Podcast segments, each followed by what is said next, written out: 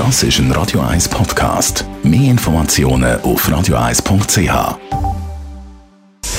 Gesundheit und Wissenschaft auf Radio 1. Unterstützt vom Kopfwehzentrum Irlande Zürich. www.kopfwww.ch Mindestens 10.000 Schritte pro Tag braucht es, um gesund zu bleiben, um fit zu bleiben. Das war lange Zeit ein bisschen These im Gesundheitsbereich im Fitnessbereich. Äh, jetzt gibt es aber eine neue Studie aus Amerika, die kommen zu einem anderen Schluss. Es geht auch mit wenigen Schritten. Die meisten von uns haben ja im Smartphone eine Gesundheits-App, wo man kann Schritte kontrollieren kann. Und ich bin vorhin schnell bei mir geschaut und ich schaffe es also selten über 10.000 Schritte.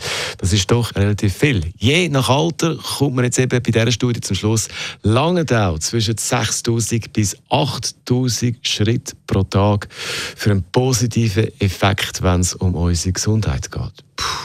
Also für die Schrittzähler unter uns, es geht auch mit weniger.